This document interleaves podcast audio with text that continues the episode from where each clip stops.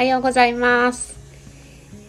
6月10日土曜日リトルお松の古事記音読チャレンジ。今日で82日目になりました。今朝は85ページを音読します。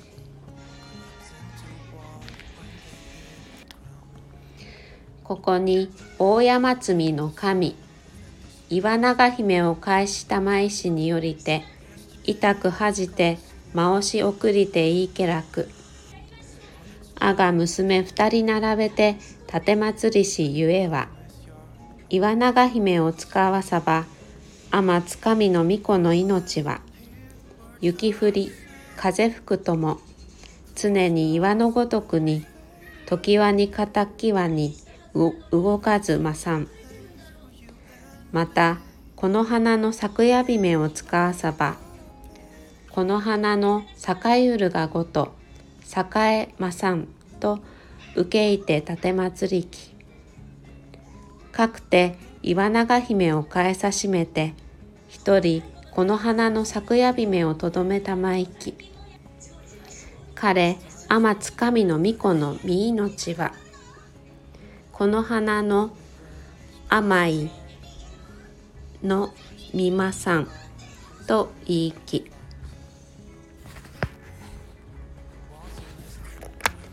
彼ここをもちて今に至るまでスメラミコトたちの身命長く勝さるなり。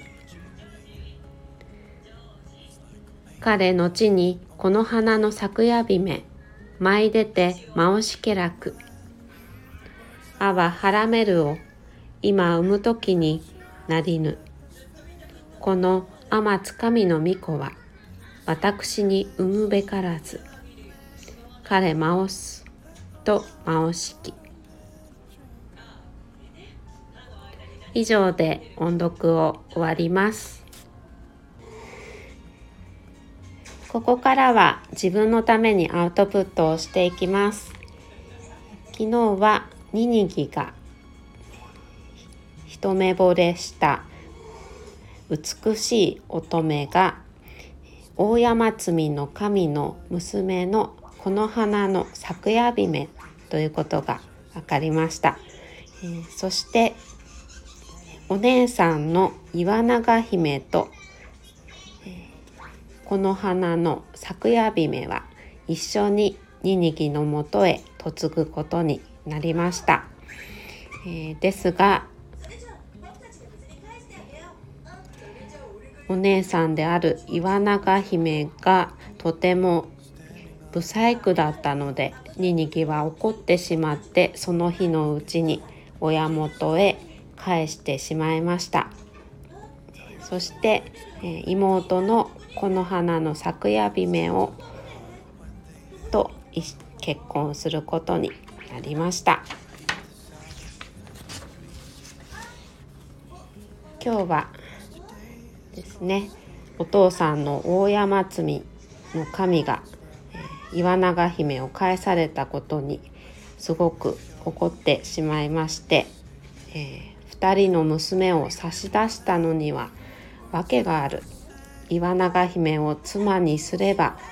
あなたの命は雪が降ったとしても風が吹いたとしても岩のように不変で永遠であるようにという意味がある。そしてこの花の咲夜姫を妻にすればあなたの世が花のように咲き誇り栄え続けるようにと願いを込めてのこと、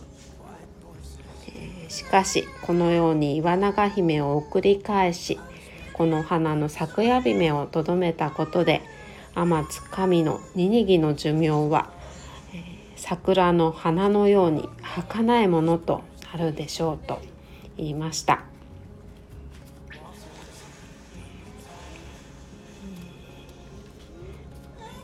文章の中で「使わさば」「岩永姫を使わさば」と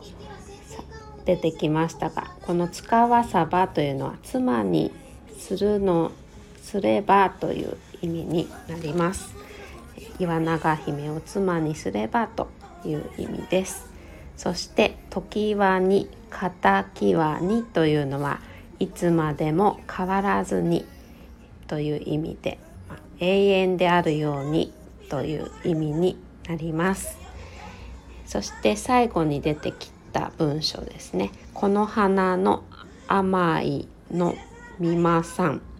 という文章は桜の花のように儚いものになるだろうという意味になります。そして続きですね、えー、これ以降天皇の寿命は長くなくなってうん。これ以降天皇の寿命は長くなくなってしまいました。この花の咲夜姫はこう言いました。私はあなたの子を身ごもりました。この子は天津神のニニギの子ですからこっそり産むわけにはいきませんのでお伝えします。言いました。そこで今日はお話が終わりました。以上でアウトプット終わります。週末から、えー、来週明けにかけてはお天気が悪くなりそうですね。関東は梅雨入りしてしまいました、えー、私は今日、と、夫と息子と3人で息子が新しく通えるかわからないんですがあの、うん、施設の見学に行くことになっております。まあ、息子が元気よくのびのびと自分の個性を発揮できるところであれば、えー、いいなと思っています。とにかく 私が焦っていたら息子にも伝わってしまうので私もどっしりと構えてのんびりといきたいと思います。今日もお聴きくださいましてありがとうございました。はるちゃんまたねは。赤い赤い赤い。はい。赤いピーパン。